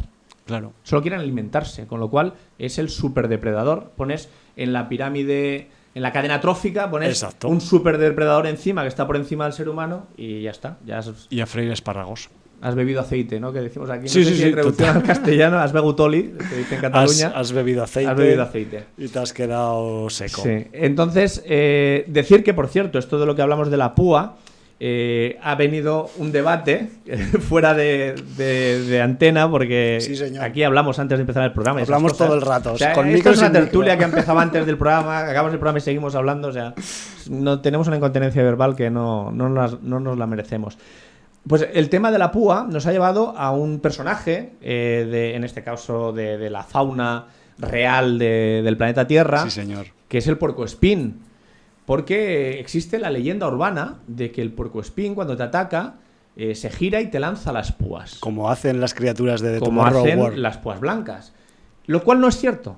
Es una leyenda urbana. Es una leyenda faunística. Lo que pasa es que es una leyenda urbana que tiene, como casi todas las leyendas, su base de realidad. Claro. El Tiene puercoespín lo una- que hace- una aproximación, Claro, ¿no? El la cuando se siente amenazado, eh, recordemos que el erizo sencillamente está rodeado de pinchos, se hace una bola porque Sí. la parte débil por donde le puede morder y atacar es la panza. Y porque es chiquitico. Y es chiquitico, y entonces el porcospín se hace una bola y se defiende, pues pinchando a quien las mandíbulas del, del depredador que le quiera comer. El erizo. El erizo, perdona. El puercospín no, el puercospín es más grande, es que es, mm, la familia, supongo que, que de los roedores, pero es del tamaño pues, de un castor o de una capibara. De este rollo, sí. Y, y entonces está cubierto de púas. Y principalmente las púas las tiene pues en el culo y en la cola. Entonces cuando se siente amenazado, se gira, eriza las púas de la cola y golpea con las púas de la cola. Claro. No las lanza, pero cuando te las clava, además bastante profundas, sí que se le desprenden. De ahí puede venir la leyenda urbana que te las ha lanzado. Claro. No, no te las ha lanzado. Te ha golpeado con la cola y entonces, al clavarse profundamente en la piel eh, o y en la carne, eh, pues se han quedado. Él se desprende Y, él de se desprende de esas, eh, de esas púas que, por cierto, regenera. Entonces, eh, además, si se clavan a buena profundidad, eh, son muy susceptibles de infectarse. Claro. O sea, la herida se infecta rápidamente porque además él habita en la selva. mm, Digamos que su higiene personal no. Tampoco es la del dragón de Komodo, que si te muerde con su saliva lleva no sé cuántos millones de bacterias que directamente te infectan y al cuarto de hora estás chungo con fiebres horribles. El dragón Pero- de Komodo hay que estudiarlo, Jordi, Sí, sí. muy a fondo porque nos puede salvar de alguna como de las de la película esta que estamos hablando. No lo sé. Eh, lucha contra las blancas con dragones de Komodo. Habría que verlo eso. habría de verlo. No han pensado los guionistas en esto. Eh, a lo mejor no habría que investigar tanto. Eh, igual ir más al grano. Más al grano. Más al grano directo ahí. Pero bueno, bueno, pues sencillamente esto nos ha servido para una clase de Félix Rodríguez de la Fuente, del hombre Tal de la cual. tierra. Siempre lo llevamos que dentro. El puercoespín no lanza las púas, pero sí que si te las clava se pueden desprender. Sí. Y además, pues las púas que lanzan las púas blancas Estas sí que son lanzadas y además con bastante potencia. basta- son, son balazos, ah, Son balazos, eh, biolo- Orgánicos. biológicos, orgánicos, ¿no? Y que, pues en algunos momentos de la película, pues causan verdaderas Verdaderos estragos. sí. estragos y masacres y cuando acabas de ver el escenario de alguna confrontación, pues parece que ha habido ahí, no sé, que, que- que ha habido algunas púas que han atravesado incluso paredes o columnas. Sí, sí, Me sí. refiero que Marcas en el cemento. a, a ese púas. nivel juegan en, en esta película con estos con estas criaturas lanzapúas. Sí, señor. Aparte de eso, pues tienen esa, una agilidad, unas garras, también eh, eh, muerden, destrozan y desgarran con parten. y parten según de qué tamaño sea la criatura, pues con, con sus fauces, con sus mandíbulas. Me refiero que, que son unas motherfuckers a efectos eh, tácticos y militares y que por mucho armamento y muchos juguetitos mm, que tengas, pues debes recurrir, o al menos lo han hecho en esta historia, a otro tipo de trucos que van más allá de tu tiempo actual en el que te, en el que te estás eh, comiendo en tu vida, sino que debes recurrir a eso, a, mm, gente que vive en otra época para poderle hacer frente al problema. A ver, en ese aspecto hay que reconocer que el toque original de la película viene por ese planteamiento, ¿no? Un poco que, es, plenamente ciencia ficción, o sea, vivimos en una época, pero vamos a otra a buscar la solución o a que nos ayuden. Me refiero que a ese nivel pues también hay que reconocerle la cierta originalidad en ese aspecto, pero sí es una película blockbustera a tope y eso no quita que se pueda disfrutar como cualquier otra película blockbustera si en algunos momentos haces como que tienes un encefalograma plano. No vamos a decir en qué momentos porque es casi spoiler, pero sí, bueno, no, y además es que son momentos puntuales importantes de la película. concretos sí. Y bueno, como siempre, pues digamos que eh, son decisiones que tan claramente ve el espectador que están tomando la decisión errónea que dice, joder, Ya. para este viaje no hacía falta alforjas. Pues no, la verdad. En fin. Bueno, película muy recomendable, divertida, entretenida y, y que, oye, si sois aficionados a las eh, películas con monstruos alienígenas y, Y similares. y viajes en el tiempo y muchos cargadores vaciados y ciencia ficción, ya estáis tardando. Vamos, que es carnaza de sin audiencia. Sí, señor, Con todos, los, con todos los números y todas las cifras. Eh, bueno, que... Llegados a este punto, ¿qué quieres que hagamos, Jordi? Porque tenemos mm, varios horizontes, eh, tenemos ver. varias líneas temporales. Sí, que- yo, yo solo voy a hacer brevemente, voy Sí. a decir que yo he visto una película que ha Solo- estrenado Netflix, solo una. que es un slasher, que es una trilogía basada en los libros de R.L. Stein, el famoso autor de las pesadillas, Goosebumps, ¿no? Sí. Eh, que se ha, digamos que son tres películas, pero Netflix va a lanzarlas como si fuera una serie de tres capítulos, ¿vale?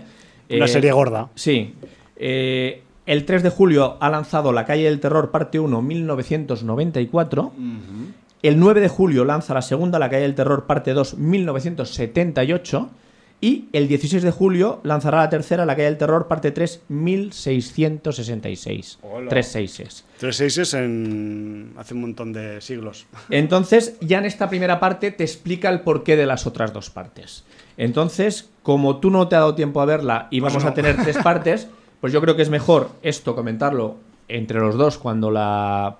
Porque digamos, es un slasher, tiene influencias, es un slasher con adolescentes, pero tiene una dureza y un gore que no es lo más común en el cine de adolescentes. Con lo cual, tiene suficientes elementos eh, atractivos como para echarle un ojo.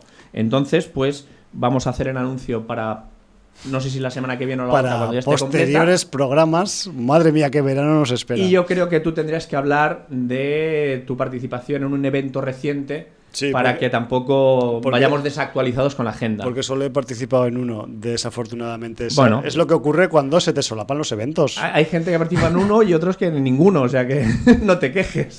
No, si yo no me quejo, es simplemente porque igual hay gente que piensa, ¡ay, vas a este y no vas al otro! Pues es que solo tengo un cuerpo, cuando tenga un clon, igual voy a los dos. Que cuando Como- domines eh, los El es- espacios temporales, el espacio-tiempo, temporales claro, estoy, yo estoy aprendiendo mucho o te últimamente. puedas clonar. Entre el Loki y el Tomorrow War, no te creas tú que estoy ahí afinando los lápices con mis estudios de física cuántica y de esos rollos. Pero bueno, sí que es verdad que este pasado fin de semana ha habido dos eventos a la par de interés los dos, como es el, el Fanboy de San Boy de Llobregat, que en su primera edición, y el Crip Fest en Badalona en su edición número 15. Yo he estado asistiendo al Crip Show. Quizás, pues, podría haberme repartido, pero no me ha dado la agenda de sí. Entonces, quizás esto para próximas ediciones, cuando se nos eh, acumulen o se nos dupliquen las agendas, pues quizás pues tendremos que hacer lo que hace otra gente, pues mandar a diferentes personas a cada evento, porque así los tienes todos cubiertos. Pero bueno, en otro momento quizás hablaremos de al menos de los premios que dieron en el, en el Fanboy. Yo voy a hablar del Crip Show, que es el que tengo fresco y el que tengo un poco mm, pues experimentado por pura asistencia, ¿no? Y joder, pues eh, mm, debo comenzar diciendo que la primera mm, actividad a la que fui en el Crip Show de este año, que ha sido como en la, al menos la edición de 2019, la del año pasado no, porque fue online, pues se ha situado entre dos fines de semana. Entonces, en el primer fin de semana fui al evento de poesía. Poesía cementeria, poesía de la muerte, poesía, como dicen ellos, poética coemeterium y además con un declinador que es maravilloso, que es magnífico, que este hombre, solo oírlo hablar, solo oírlo sacar frases por la boca, ya solo por eso, independientemente del género o de la cuestión de la procedencia de la poesía, pues merece la pena echarle una escucha y un visionado y que no es otro que Marshall von y Spee. Este señor pues es, viene siendo el protagonista vocal de los eventos poéticos que se hacen en el Crip Show y este año no se ha podido hacer en el cementerio viejo de Badalona. No dieron razones oficialmente. Yo quiero pensar que alguien del ayuntamiento les dijo que no se podía por alguna razón relacionada con la pandemia o con el actual color del ayuntamiento de la localidad. Pero esto es solo una hipótesis mía, ¿eh? que no quiero tampoco implicar a nadie ni, ni dar falsas noticias. Simplemente es una reflexión a la que yo he llegado personalmente. O sea, ¿te imaginas que si se reúnen varias personas que tienen el COVID, aunque sea asintomático, en un cementerio, pueden devolver a los muertos a la vida? Pues vamos a escribir guiones, Jordi. O sea, es que quizás quienes denegaron esta actividad del Imagínate Crip que en el Show ayuntamiento viene por eso. hay un tipo de estos que los compañeros creen que está loco, Ya, ya, pero ya. que tiene suficiente poder y que él sabe la verdad y nadie más la sabe. Claro, y no Y entonces, claro, no puede permitirlo porque sería un punto de partida de una... de un apocalipsis zombie. Sí, o algo peor. O sea, claro, dices, De un fin del mundo. 2020, el COVID, eh, un apocalipsis zombie en 2022 porque se hizo un, un evento un poético evento de en un puto de- cementerio. dentro de un cementerio. Cuidado, ¿eh? Qué fuerte. Bueno, yo me lo apunto, esa es buena, Jordi. Esa me, me gusta, me gusta, me gusta tu, tu, tu cariz, tu, tu punto. Han metido Yo- un gol en algún sitio, Sí, no sabemos. está, está jugando Inglaterra-Dinamarca. en la ventana de, Yo, yo creo del que hay más estudio ingleses 1 que daneses. están en- entrando En la calle Ferran, pero voces, bueno. voces de la calle. Pero bueno, esto, es, esto demuestra que lo hacemos el programa en En directo, directo, y que sí. no somos un- una puta grabación, aunque vosotros nos escuchéis grabados.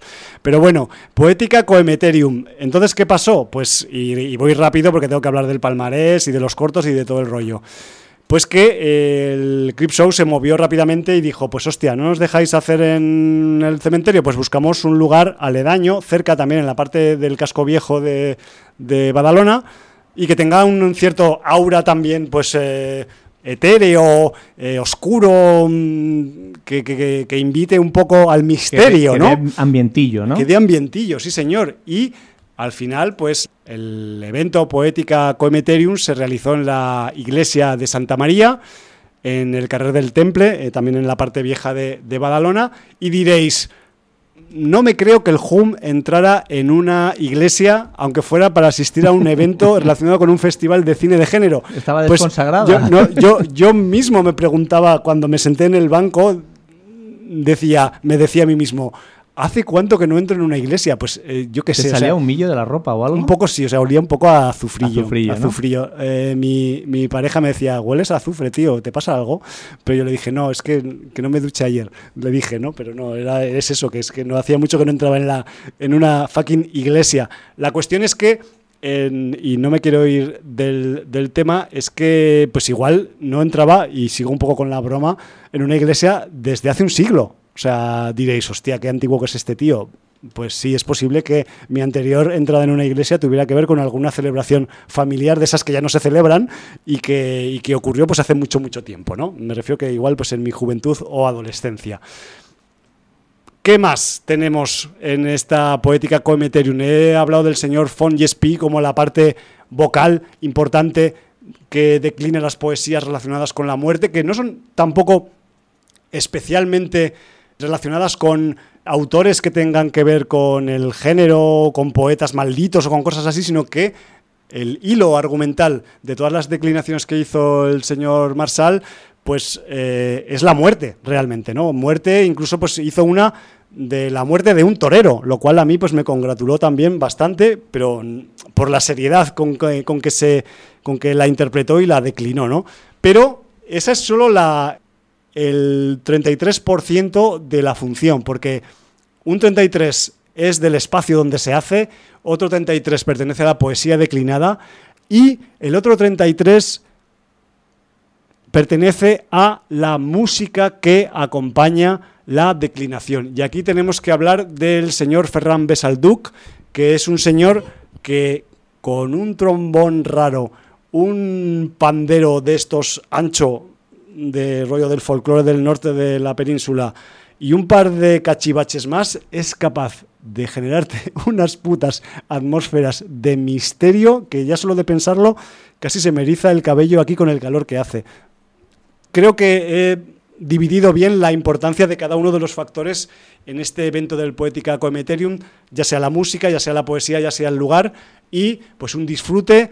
También, como muy bien dijo el señor Marshall von Yespi, el cambio de ubicación les trastocó el repertorio y tuvieron que reubicar y reestructurar material del que iban a dar salida en, la, en el espectáculo y eso quizás hizo que el Poética Cometerium de este año pues durara escasamente una horita, pero vamos, que una hora que, que nos supo a lápida de cementerio, a fosa recién cavada y a sangre en la arena de una plaza de toros. Me refiero que la ambientación, el misterio con el que declina este señor y la música que lo acompaña es mm, realmente pues a mí me, no sé, me sobrecoge, me mete en un estado ahí de, medio disfrute, medio penalidad, que, es, que es muy destacado. Así que gracias Cripshow por dejarnos vivir estas experiencias y decir que eso, que en la iglesia en cuestión, Jordi, pues estaríamos en torno a 50 personas. Me refiero que es que no había gente, pero tampoco es que estuviera eso de, de bote en bote. Me refiero que había sitio para más gente aún. Mm, Hay que decir también que quizás pues la poesía en este país, y menos la poesía maldita esta que, que se lleva en el Cripshow, pues no es un, una rama de la cultura que se consuma muy a menudo. Yo, de hecho, si no fuera por el por las rimas rítmicas que me traen el hip hop, pues yo soy también un, una persona nula para la poesía, ¿no? incluso para consumirla.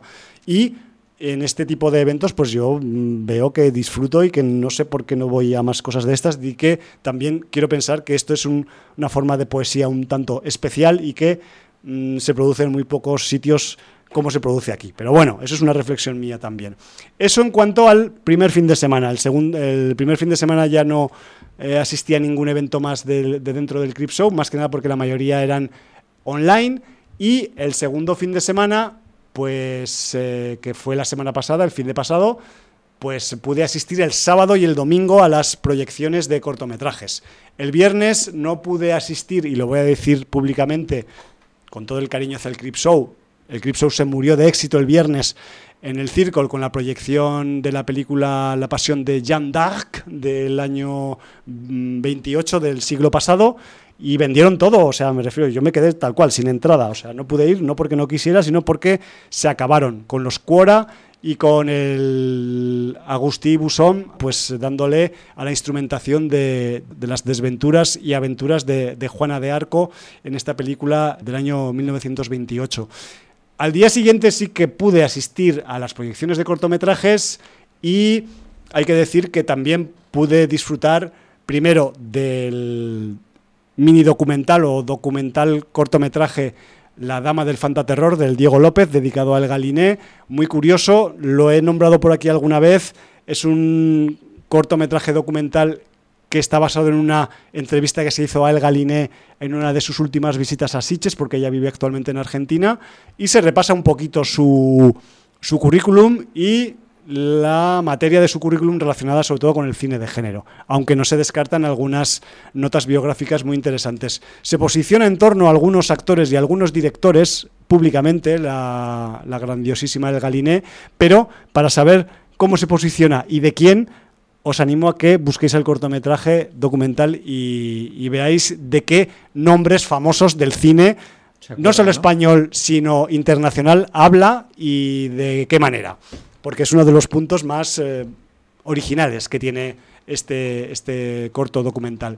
Luego también vimos el cortometraje homenaje a Richard Corben Neverwhere, que no deja de ser una especie de experimento en el que Richard Corben estuvo pues haciendo sus pinitos con la animación eh, más sencilla y, y más mm, casera, casolana iba a decir, que viene a ser lo mismo, en, el principio de, su carrera como, autor de, cómic, ¿no? Me refiero que aquí en, en tenemos la historia de un dibujante de cómics que se le aparece una luz brillante en el parque, la sigue y resulta que esa luz brillante pues es una señora que viene de otro mundo y que busca un campeón para luchar contra una amenaza que hay en su mundo. Entonces el campeón es él, es el dibujante y convertido en dibujo animado se mete en el mundo de su heroína visitante y ahí debe combatir pues a diversas criaturas y amenazas que,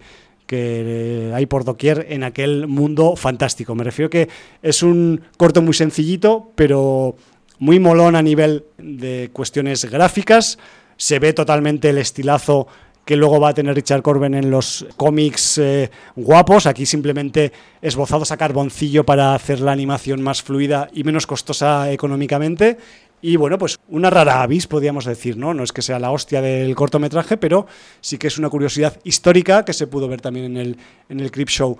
Luego, pues eh, estuvimos viendo un montón de cortometrajes, concretamente, pues creo que fue eh, una docena de los que se presentaban a concurso en este año 2021 y he de decir que eh, y voy a hablar solo de los premiados, por acortar un poquito y por no comerme el poco tiempo que me queda, pues que se de entre, los, eh, entre la docena de cortometrajes que, que se proyectaron en el Circle, del, en el Crip Show, pues el jurado tuvo a bien dotar del primer premio para el corto Dardar del Paulo Urquijo, que es un corto que va arrasando allá donde va, festival que va, festival que se lleva el premio. Paulo Urquijo, eh, os recuerdo, es el director del largometraje Errementari, que es un tipo que ahonda siempre en el folclore vasco para buscarle el punto terrorífico y en Dardar, creo que ya hablé del cuando yo lo visioné en la última semana de Donosti, pues eh, Dardar ahonda en una canción infantil que habla sobre un demonio que se te va a comer una parte determinada del cuerpo si no eh, le satisfaces lo que él te manda. Una cosa así. Me refiero que el premio está muy bien dado porque eh, Dardar tiene una fotografía en blanco y negro bastante mm, potente, resalta mucho la, mm, el misterio y la mm, indefensión que tienen los personajes en el, en el corto respecto a la criatura que les acecha y aparte pues tiene un final muy cabrón. Entonces como que se juntan varios factores para que sea un corto bastante ganador. Luego también, este fue el primer premio, el segundo premio se lo dieron a Habitat, que Habitat es un corto de Jaime Calachi y que en este Habitat tenemos pues una mirada hacia una distopía ratonil y no ratonil de ratones de roedores, sino de ratones de ordenador. Me refiero que entroncando un poco con algunas temáticas de de algunas series de televisión sobre futuros un poco halagüeños y, y, de este tipo de registros, pues aquí lo que tenemos es un personaje que está buscando un premio por hacer clics con el ratón en una pantalla. Hemos llegado a un punto en la, evolución de la humanidad en la que la gente eh, con, consigue dinero o consigue cosas que quiere comprar a base de hacer clics con el ratón en una pantalla. Esto es solo el principio del, del, argumento de Habitat, no quiero extenderme más porque en los cortos ya sabéis que si dices una palabra más acabas jodiendo todo el corto, pero que sepáis que en este Habitat del Jaime Calachi también hay una intervención especial de una actriz muy conocida eh, que se llama Iciar Castro y que le pone, justo cuando ella aparece, pues el punto sobre las IES a la historia y que es el momento en el que ocurre la voltereta en el guion y que sorprende al espectador, ¿no? Me refiero que muy ingenioso también el planteamiento de Habitat, muy ingenioso el rollo de voy a comprar tabaco, voy a meterle no sé cuántos clics al ratón en una pantalla para que me manden un paquete de tabaco a casa, de este rollo, ¿vale? Y luego, pues el tercer premio fue para un corto que se titula Survivors, que a pesar del título es de un director llamado Carlos Gómez Trigo, que por cierto es un corto que creo recordar que está grabado en francés y es un... el, propio título pues ya te indica un poco por dónde va el asunto, al menos conceptualmente, pero aquí lo que tenemos en este corto también muy ingenioso es a tres supervivientes en un episodio eh, de nuevo apocalíptico en el planeta, esta vez relacionado con gases venenosos, y en el que todo el mundo lleva eh, algunas escafandras o dispositivos que ejercen de escafandras para no tener que respirar el aire del exterior de la escafandra. Entonces, se supone que hay algunas limitaciones de uso y que en algunas determinadas franjas de tiempo y horarias el veneno en el aire pues fluctúa y se puede uno quitar la escafandra.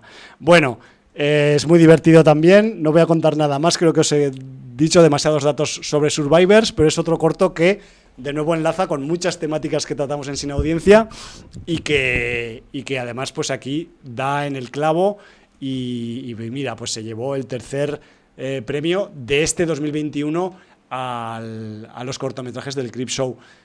Podría hablar unas cuantas cosas más del Crip Show, podría hablar de la película china versión barata de Mad Max Fury Road que se proyectó el sábado por la noche, pero esto lo dejaremos para otro día, más que nada porque no veo metiendo un largometraje ahora en No, estos momentos de programa. Muy justo de tiempo. Pero sí que, mira, me voy a poner deberes, porque eh, independientemente de todo esto que os he contado de, del Crip Show 2021, el domingo, el último día, el evento de cierre, hay que reconocer también y darle un gran apoyo y un gran aplauso a la organización del Crip Show porque el evento de despedida de nuevo se volvió a hacer en la playa de Badalona, al aire libre, proyectando los cortometrajes ganadores del año pasado, no los de este año, y algunos cortos especiales seleccionados para la ocasión. Me refiero que, igual que aplaudimos la mm, situación y la celebración del Phantos Freak al aire libre, con cortometrajes y tal, pues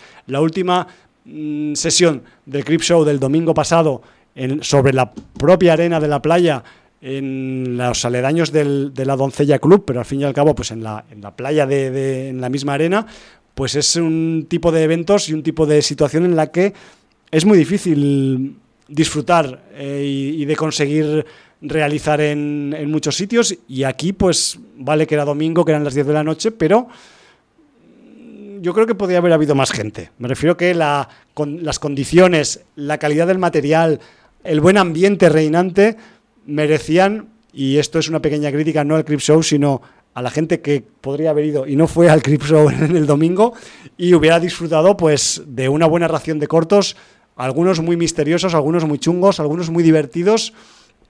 Y me dejo para otro día porque no lo quiero meter hoy porque os quiero crear un poco de tensión situacional me dejo un fenómeno que he descubierto en el Crip Show este año. Y es un fenómeno cortometrajístico que trasciende el puro audiovisual, es más un rollo musical mezclado con, con género.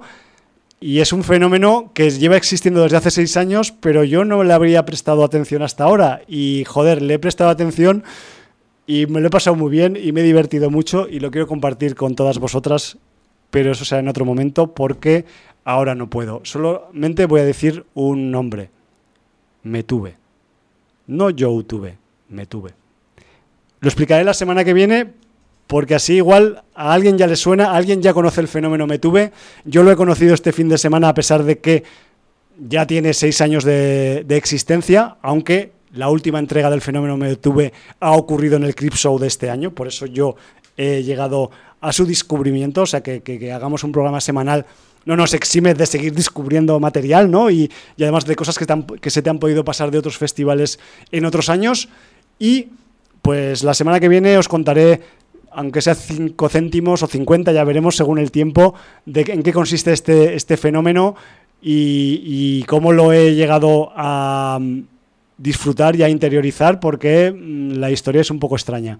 Pero bueno, todo eso será la semana que viene porque ahora estamos ya pues fuera de tiempo desde hace un ratico, así que mmm, solo queda despedirnos, despedirnos como hemos entrado prácticamente, pues volvemos con el señor eh, Lom Balf, que es el escoretista de, de Tomorrow War y si al principio del programa hemos escuchado el clip de su soundtrack Spikes Attack.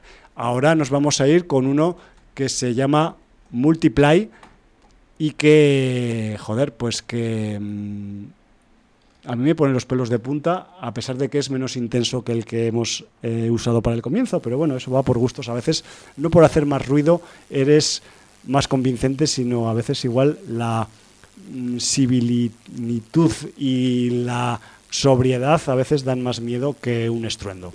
Así que, dicho esto, nos podemos despedir, Jordi. Pues Valar Morgulis, metuberos. Motherfuckers. Del mañana, del pasado mañana o de antes de ayer.